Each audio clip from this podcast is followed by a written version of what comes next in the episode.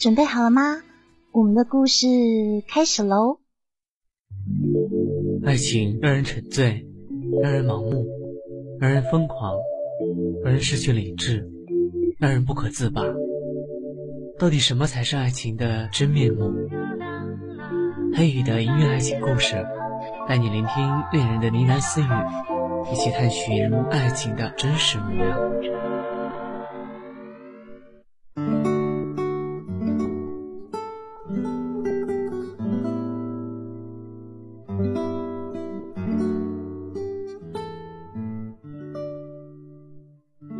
次见到茉莉的时候，我十八岁，她只有八岁。茉莉是丽庆的妹妹。那天是我第一次送丽庆回家，在她的家门口，我见到了这个漂亮又淘气的小女孩。她正在给那一株比她还要高的绿色植物浇水，碧绿的叶子和洁白的小花。映衬着她红红的脸蛋，很讨人喜欢。看到我们，她蹦蹦跳跳的跑过来，随之而来的还有一阵淡淡的清香。她甜甜的叫我“翔哥哥”，露出两个浅浅的酒窝。我有点讶异，这个小女孩怎么会知道我的名字？看着我迷惑的样子，小女孩跑过来，让我弯下腰，贴着我的耳朵说：“姐姐床头那一大堆情书是你写的吧？我查过字典，才知道你的名字是这么念的。”我一抬头，却看见她正冲着丽庆眨眼睛。啊，姐姐有男朋友啦！我的脸开始灼热起来了，哦，这小鬼真不简单。我承认我一直很喜欢丽庆，那些情书的确是我一封封亲笔写下的。但是每一次丽庆不动声色的退回来，他总是巧笑嫣然的说：“你把心思放到学习上，其他的事情呢，等高考过后再说。”我只好答应他，条件是让我每天送他回家。丽庆答应了我，他的条件是我必须保持学习成绩在班上的前五名。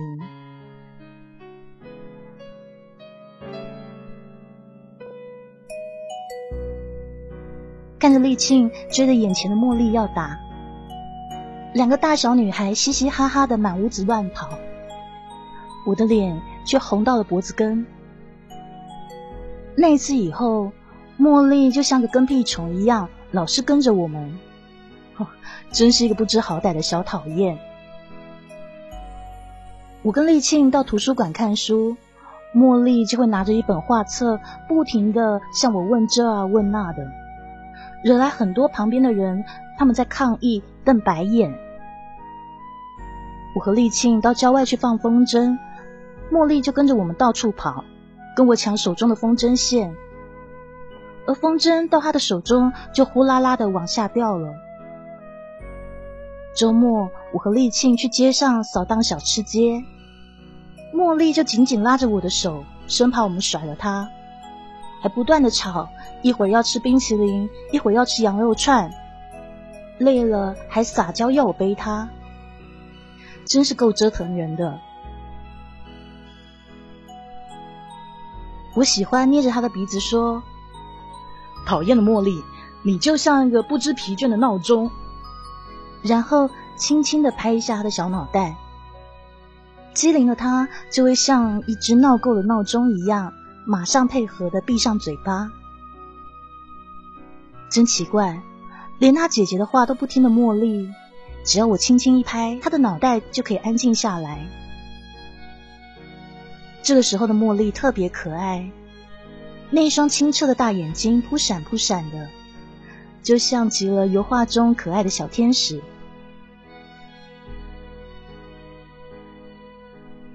高考很快过去，我考上了公安大学，丽庆考上了师范大学。好在我们两所学校离得不远，而且都在本市，所以还是能够常常见面。我常常去师范大学找丽庆，看着长发飘飘、楚楚动人的丽庆，在众多男生中闪闪烁烁，我的心里说不出是什么滋味。情人节那个傍晚，我鼓起了勇气。用做兼职赚来的钱买了一束玫瑰花，到了丽庆的宿舍。当我还在路上不断背诵电影里面那些经典场景的台词时，我却发现迎面而来向我走来了一对情侣。那对情侣中的女生，居然就是丽庆。我藏在身后的玫瑰立刻瞬间凋零。花瓣一片片落了一地。丽庆走了过来，把我介绍给那个男生。我嘴角翘了一下，努力告诉自己保持镇定。可是我实在听不清楚他在说什么。看着丽庆小鸟依人的挽着别人的手走出我的视线，我只觉得脑袋里嗡嗡作响。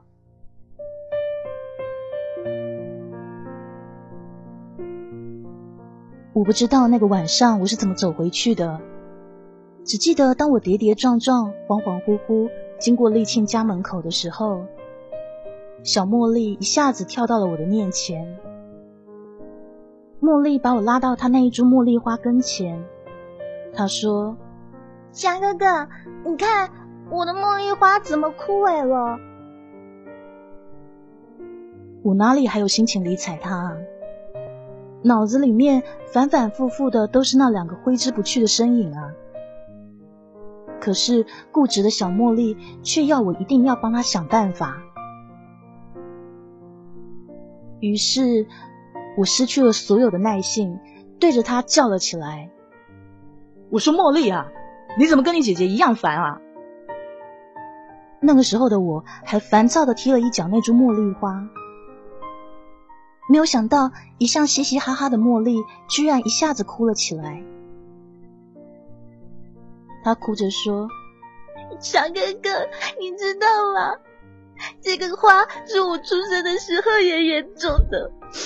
爷爷说要我跟这个茉莉花一起长大，可是他要哭了。”我赶紧走过去帮他擦眼泪。都哥哥不好，来。哥哥帮你一起想想办法。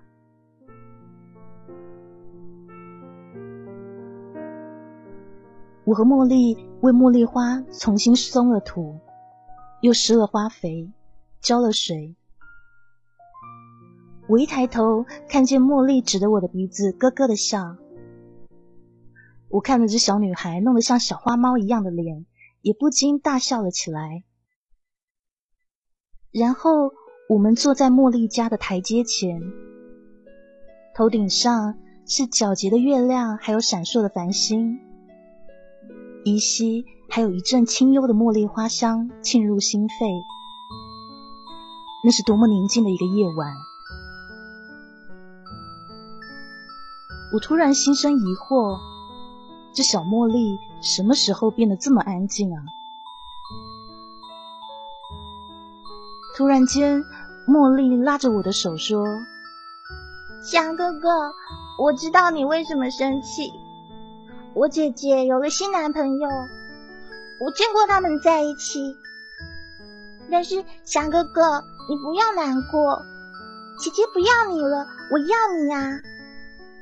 等茉莉长大，茉莉就嫁给翔哥哥好吗？”我吃了一惊。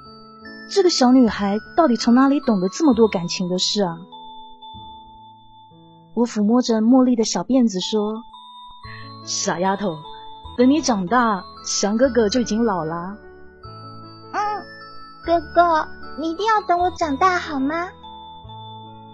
小茉莉认真的看着我，摇着我的手，一定要我答应她。我只好笑着点了点头。那一年我二十岁，茉莉十岁。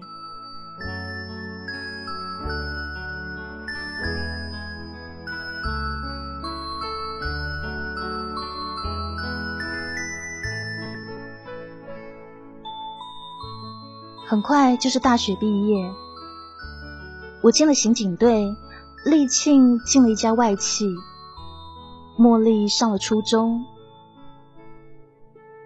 这段时间不知道发生了什么事了，我不明白为什么沥青越来越疏远我，但是谁都知道我对沥青的爱从来都没有变过。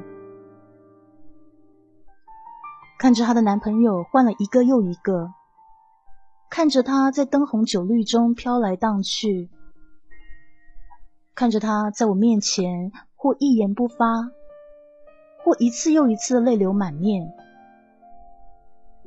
我决定我要让他安心，我要把他娶回家，好好照顾他。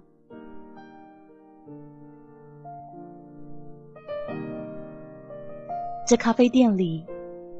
热咖啡升腾起的热气，让眼前的沥青看起来难以捉摸，虚无缥缈。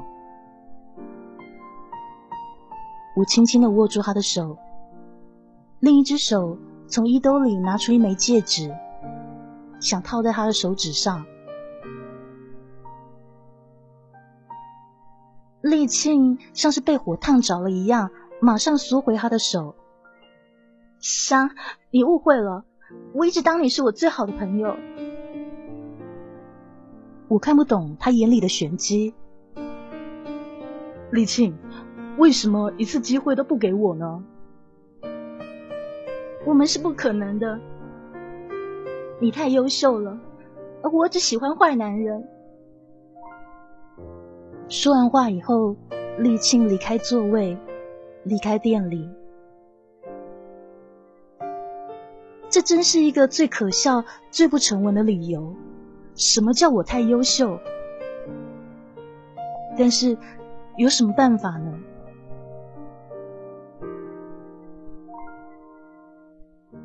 面对他的冷漠，我只能用紧张而危险的工作麻木我自己。我参加了很多大型的刑事侦查任务，一次次跟狡猾的罪犯周旋于生死的边缘。我认为只有这样，我才能让自己稍稍减轻对他的思念。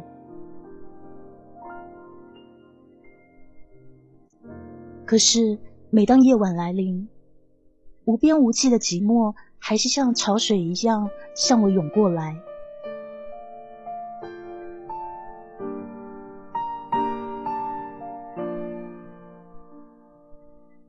那一夜，我终于拨通了丽庆的电话。却听到他那边是震耳欲聋的舞曲，还有嘈杂的叫喊声。我说：“立庆，你干嘛呢？你要好好照顾自己啊！”电话那头的立庆却笑着说：“好啦好啦，我又不是小孩，我会照顾好我自己的。”然后他匆匆的挂断了电话，重新投入他的纸醉金迷中。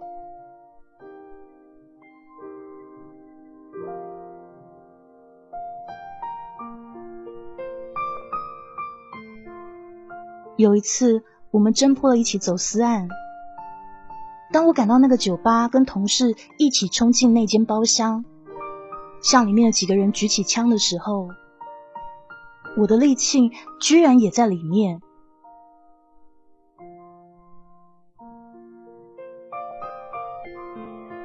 在蒸汽队的询问室，我对他好言相劝，可是桀骜不驯的利庆就是一言不发。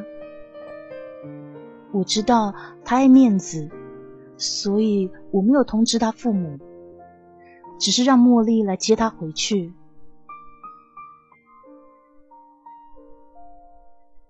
两年不见，小小的女孩长高了，长大了。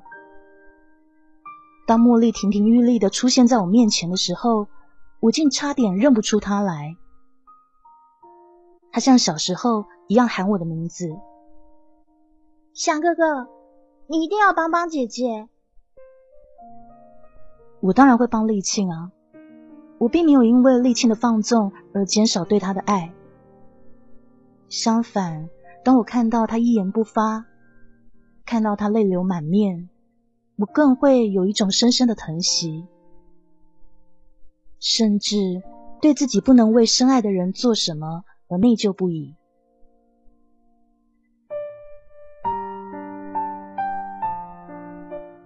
茉莉，你就放心吧，我会好好爱你姐姐的。茉莉笑了，就像小时候那样，露出两个浅浅的小酒窝。茉莉还在絮絮叨叨的说着她姐姐平时的一些起居饮食的时候，我正好要回队里报告案情，于是我走过来，轻轻的拍了拍茉莉的头。聪颖的茉莉就像小时候一样，停下了话，抬起头，只是呆呆的看着我，微微的笑，大大的眼睛清澈的像一汪清泉。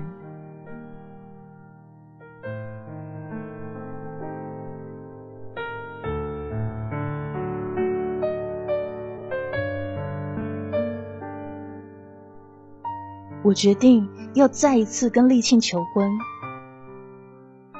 我不能看他再这样子堕落下去了。我相信这世界上只有我能好好照顾丽庆。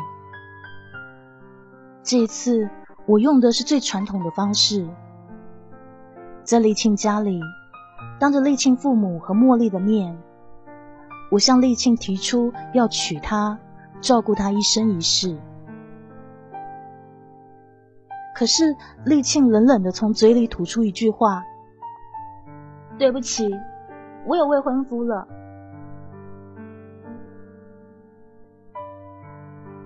一个星期以后，我果然收到了他的请帖。我不知道他是跟我赌气还是为什么，不知道他为什么要拿自己的婚姻当儿戏。我不知道丽庆在一个星期内去哪找来一个新郎。我只知道我心里的疼痛。几乎要把我整个人击垮。人生最大的痛苦，莫过是用漫长的时间去等待一个不爱自己的人。于是，我不想等待。我向上级申请到一个远离这城市的边陲小镇去工作。在丽庆举行婚礼的那一天。我登上了南下的火车，我想把那一段迷惘的记忆永远留在这城市。当我从车窗里探出头的时候，我看见一身伴娘衣裙的茉莉匆匆的跑来，她踮起脚，像小时候那样贴在我耳边说：“香哥哥，记得等我长大。”我笑了。在火车的呼啸声中，跟茉莉挥手作别，同时作别的还有那段不堪的往事。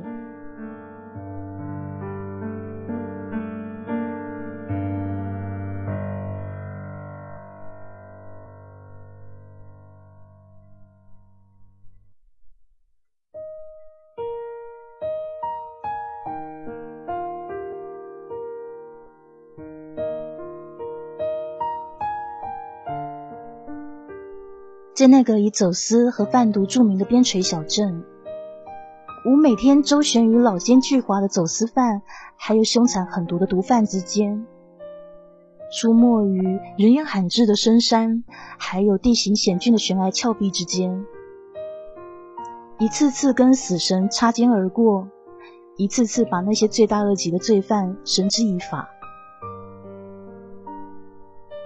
这样的生活让我觉得很充实。让我懂得，一个人的生命除了感情以外，还是可以活得很有价值。这段时间，不断有好心的同事跟领导要跟我介绍女朋友，可是我的心已经麻木了。只有当寂寞的夜晚来临时，那孤独的气息又再次一点一点的吞没我的时候。我才知道，自己真的希望有个人在身边。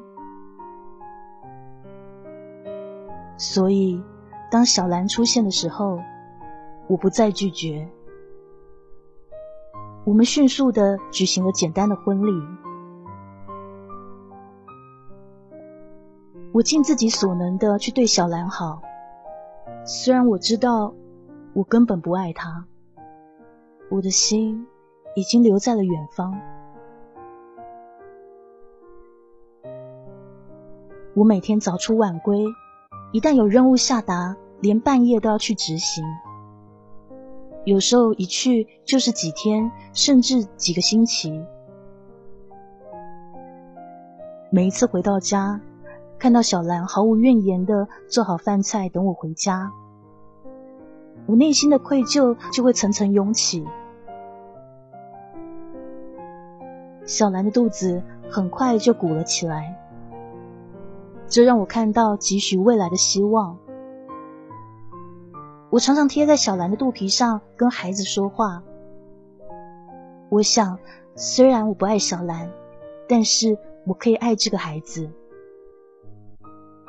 我终于又感受到了家的温馨。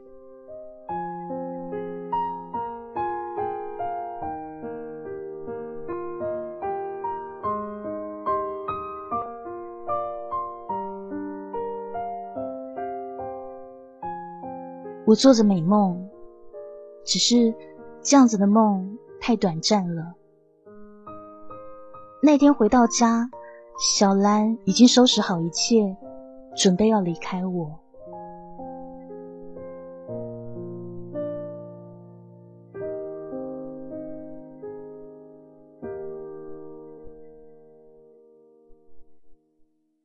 小兰哭着说：“说她骗了我。”他说：“肚子里的孩子不是我的。”他说：“他和孩子的父亲偷偷相爱，但是这段爱情不被对方家庭所接受。当男方重男轻女的家长得知他有身孕后，向他下了通牒：如果他怀的是男孩，就可以嫁过去；如果是女孩，”这辈子都别再妄想。小兰今天去做了超声波，验出肚子里的是个男孩，所以她说她要走了。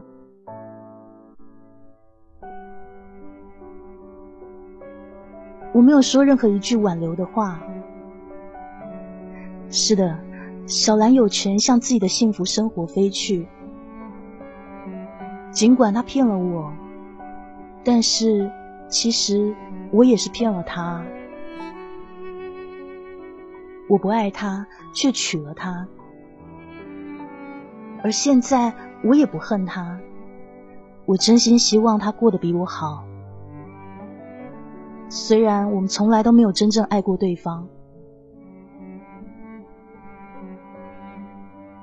我们很快办理了离婚手续。我又回到了那段单身的日子，整天浑浑噩噩的，甚至十天半月待在单位里。我那原本简陋的家，更不像一个家了。这样的狼狈不堪的日子又持续了半年以后，我接到了父亲重病的消息。于是我正式向上级申请调回原籍。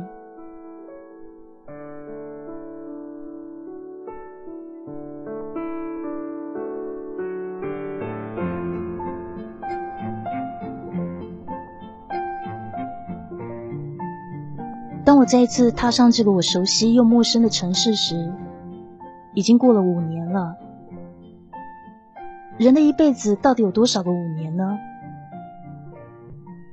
五年的时间可以让一个城市旧貌彻底换新，五年的时间可以让过往的一切物是人非了无痕迹。可是，五年的时间可以让一段刻骨铭心的感情灰飞烟灭吗？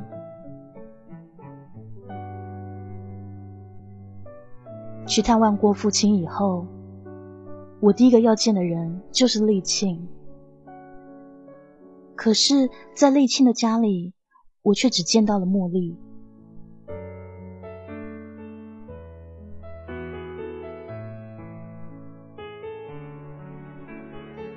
真的是人生如梦。当年那个机灵淘气的小女孩，变成了眼前这个玲珑毕现的少女；而当年的翩翩少年，却沦落为这样一个不修边幅的沧桑男人。就连当年我和茉莉亲手救活的茉莉花，都已经从一株长成了一片，碧绿碧绿的颜色在阳光下摇摇曳曳。茉莉向我款款走来，惊喜的叫我：“翔哥哥！”太像了，真的太像了。我怀疑着自己的眼睛，差一点把眼前的茉莉叫成了丽庆。眼前的茉莉和当年的丽庆一样，十八岁，上了同一所大学。更重要的是，一样朝气蓬勃，美丽动人。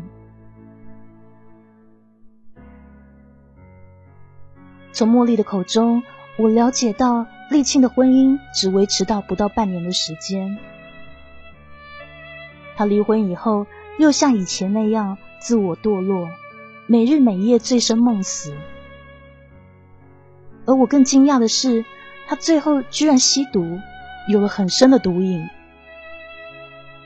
茉莉说，她姐姐已经被送去强制戒毒。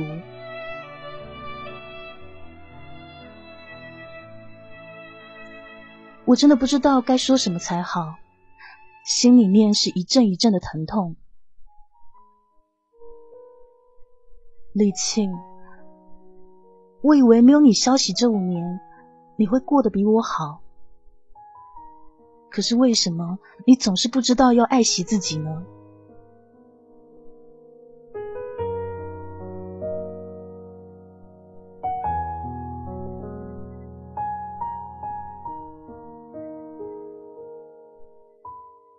我和茉莉一起到戒毒所去看丽庆。消瘦的丽庆一言不发，目光中尽是冷漠。凌乱的头发垂在耳边，风一吹过，那股很重的风尘味便迎面而来。他恨恨的看着茉莉说：“谁让你带他来的？姐，祥哥哥一直牵挂你呢。谁要他牵挂？”我终于忍不住了。丽庆，你看你自己，你把自己弄成什么样子了？你还是那个我深爱的女人吗？我看到丽庆空茫的眼里有一体在闪动，可是她迅速的转过身，木讷的离开了会见室。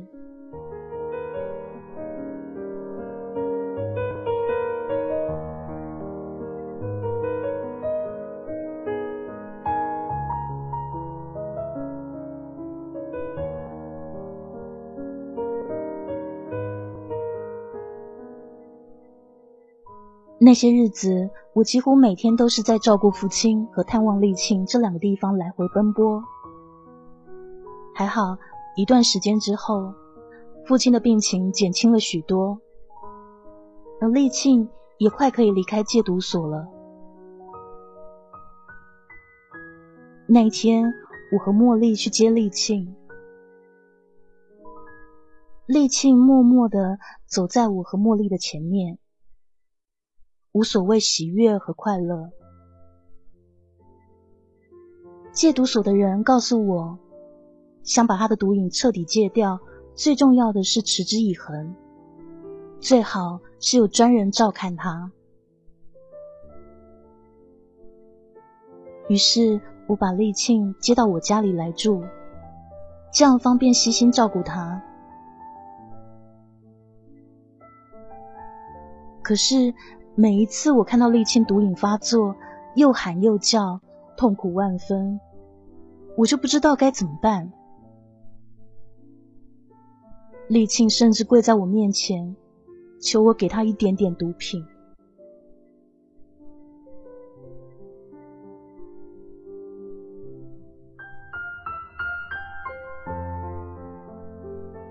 每一次到这个时候，我就会心痛如绞。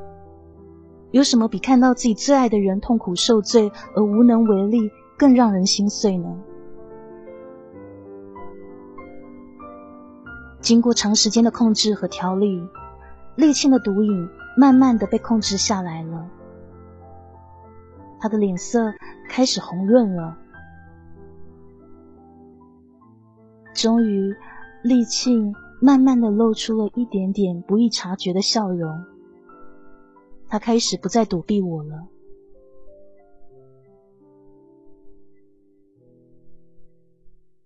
那几天正好有个案件需要去外地做取证，看到丽青的病情稳定下来，我便放心的把她交给茉莉照顾。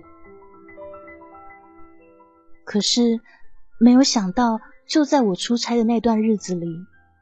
丽庆趁着茉莉不注意，偷偷的跑了出去。他的毒瘾不但发作，又投靠以前诱惑他吸毒的那个毒贩子去了，甚至发展到了静脉注射。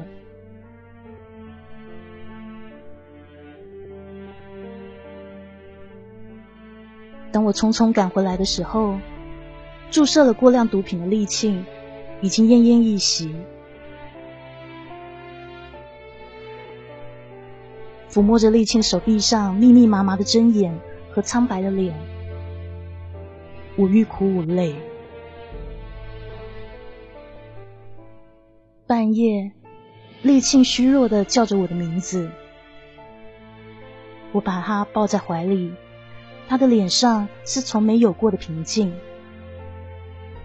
甚至有了一丝丝的笑容。她张了好多次嘴。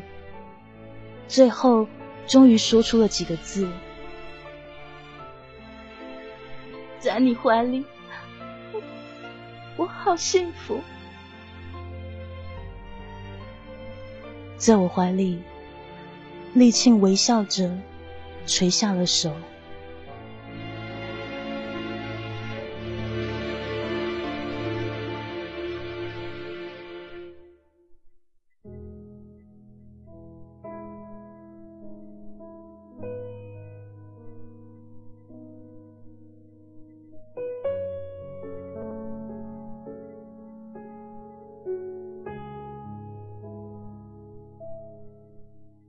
在整理他的遗物的时候，我发现了他断断续续的一本日记，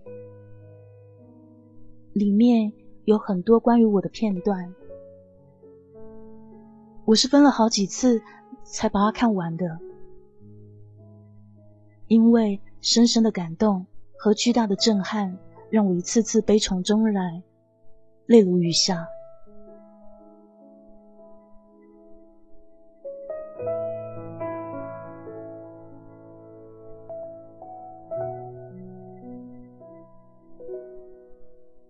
我分明看见祥手里握着一束玫瑰，口中喃喃自语向我走来。可是到了我面前，他却什么都不敢说了。我故意挽起别人的手，可是他那个木头却无动于衷。我真的很后悔，如果我那天晚上主动去牵起强的手。那么一切都不会发生了。他永远都不会知道，情人节的那一晚就是我噩梦开始的夜晚。我一辈子都不可以原谅那个魔鬼。就在那个夜晚的郊外，他强行的夺取我的第一次。仅仅是那么一次，我居然怀上了那个可恶的孩子。我该怎么面对翔呢？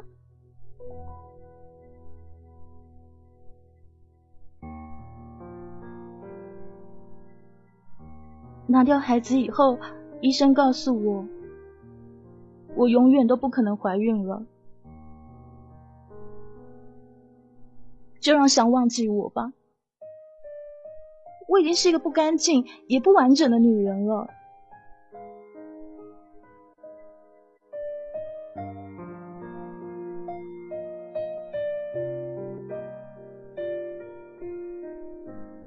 今天想跟我求婚了，当戒指套在我手上的时候，我好想告诉他，那是我一生中最想要的。可是我知道，我不配戴那个戒指。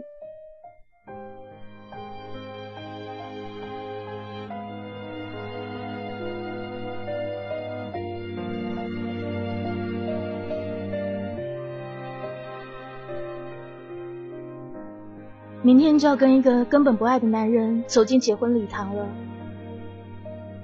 想，你在哪里呢？你知道我爱的其实是你吗？可是只要你过得比我好，这样才不枉费我对自己的残忍。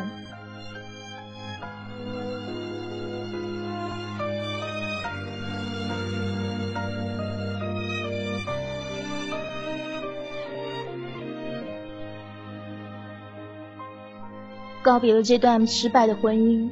我又恢复自由了，想，我好想飞到你身边啊！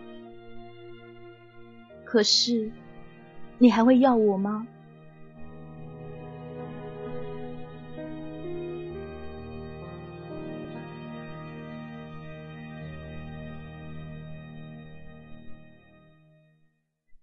我恨我自己，我恨我自己为什么那么贱？我更恨那个诱惑我吸毒的人。这一次，我是完完全全的失去爱翔的资格了。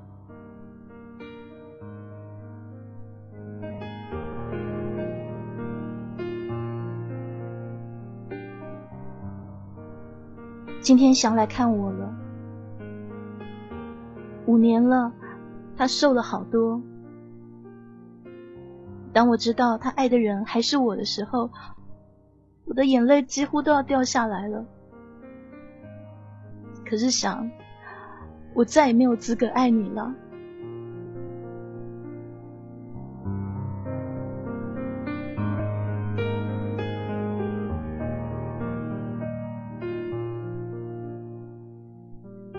我实在没有办法再看下去了，眼泪一滴滴的落了下来，然后再也控制不了自己。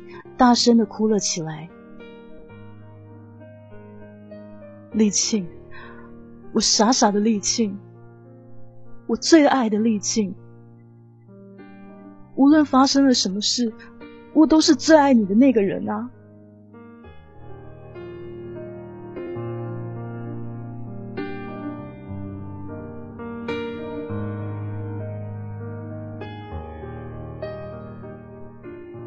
着我整天沉浸在对丽庆的怀念中，茉莉过来劝我。她责备自己照看丽庆不周。我当然不怪茉莉。随着丽庆离去，这些都没有追究的必要了。我恨透那些毒贩，于是我申请加入了反毒组。我想为丽庆报仇。把这些丧尽天良的毒贩一个一个绳之以法。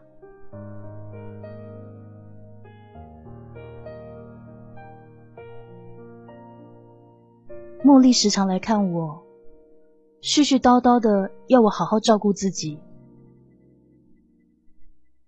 听得不耐烦的我，有的时候会像很多年前那样拍一下她的头，而茉莉就会适时的闭上她的嘴。像个停止的闹钟。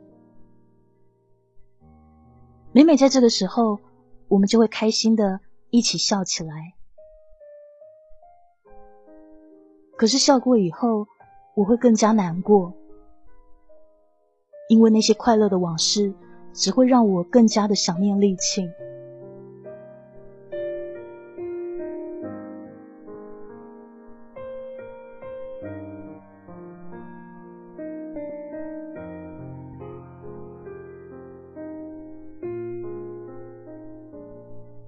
时间过得好快，一转眼，茉莉就要大学毕业了。在毕业典礼上，我看到茉莉向我款款走来。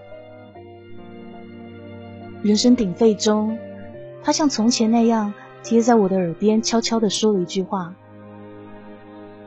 翔哥哥，我长大了，你还记得当年我们的约定吗？”我一愣，依稀记得那个夜晚的月亮下，小小的茉莉摇着我的手，她要我答应等她长大。我依稀记得那趟火车的窗外，茉莉贴着我的耳朵说：“要我记住这个约定。”可是茉莉，叫我怎样去接受你的爱呢？见到你。我就会想起你姐姐，茉莉就好像一朵初绽放的花朵，而我，我的心早已麻木了。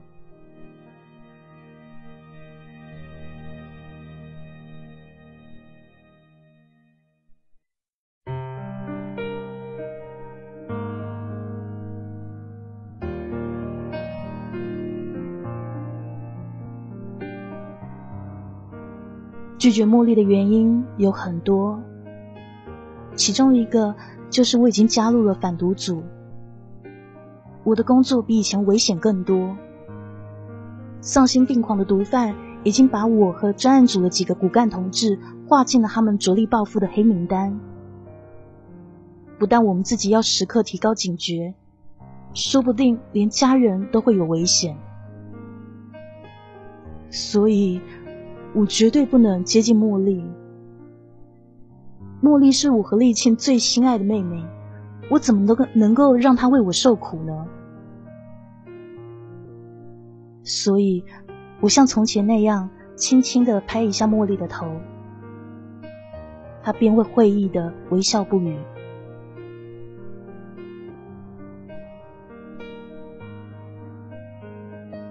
毕业后的茉莉。成为一名中学教师，而我继续为专案组的工作全力以赴。我发誓不可以让丽庆的血白流。只是茉莉从来都没有放弃爱我的念头，一有时间就跑来看我，悉心照顾我的起居饮食。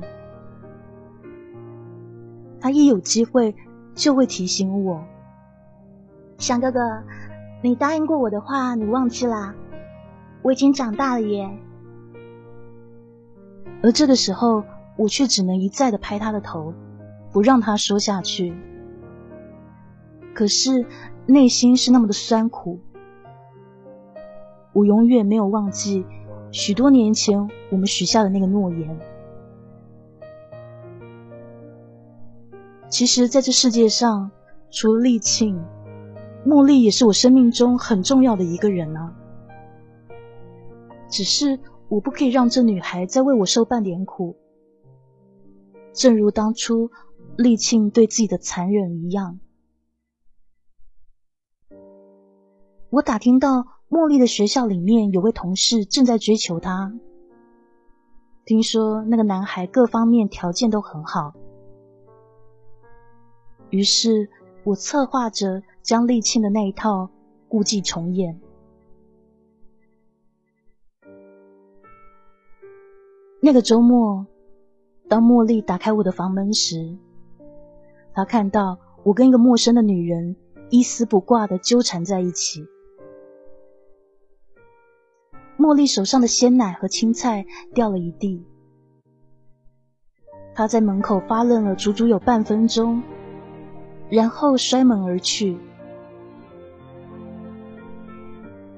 此后的每个周末，我的床上都变换着不同的女主角，而每一次，我都故意让茉莉遇见。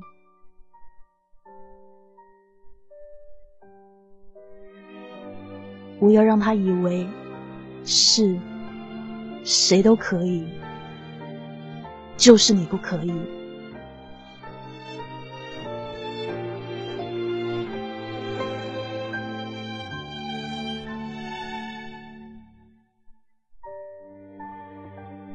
于是，心碎的茉莉终于接受了那个同事的追求。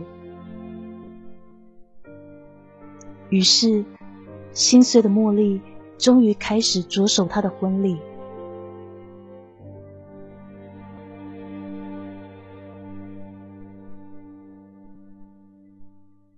可是，在茉莉婚礼的那一天，我却没有办法出席。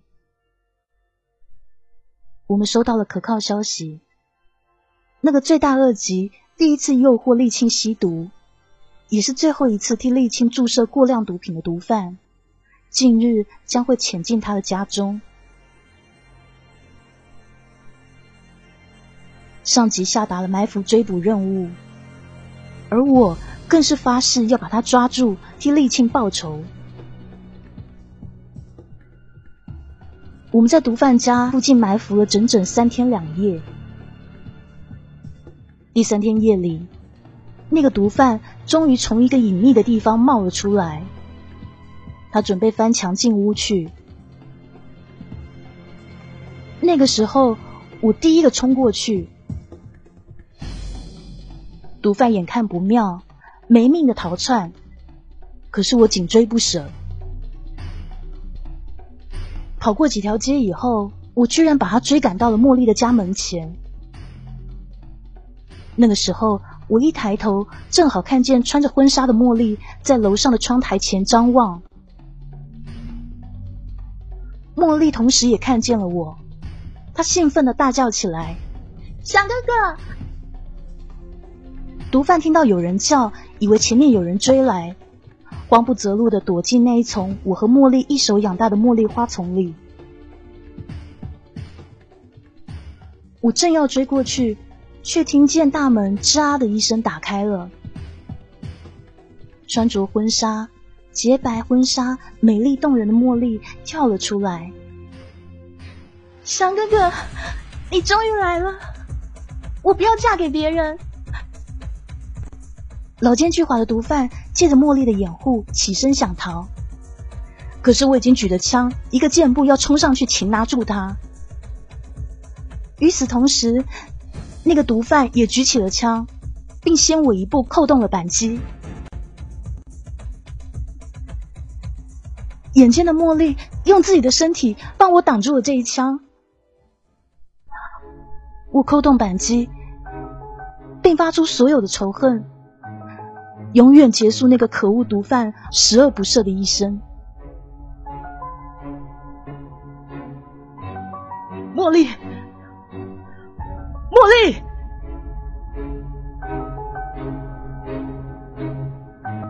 茉莉躺在那一丛茉莉花中，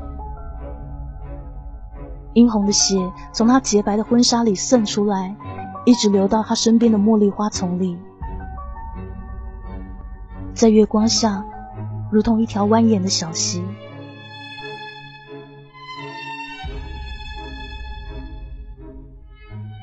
我泪流满面，抱起这个动人的女孩，颤抖着把我的唇贴在她的额头。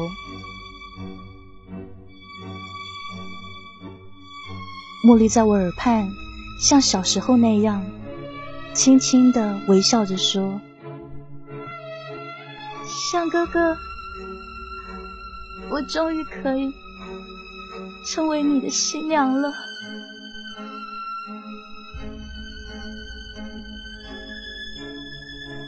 在那一刻，我仿佛听到了花开的声音，满眼的茉莉花，像是一夜之间全都盛开了。洁白的颜色瞬间燃烧了整座城市，甚至整片夜空。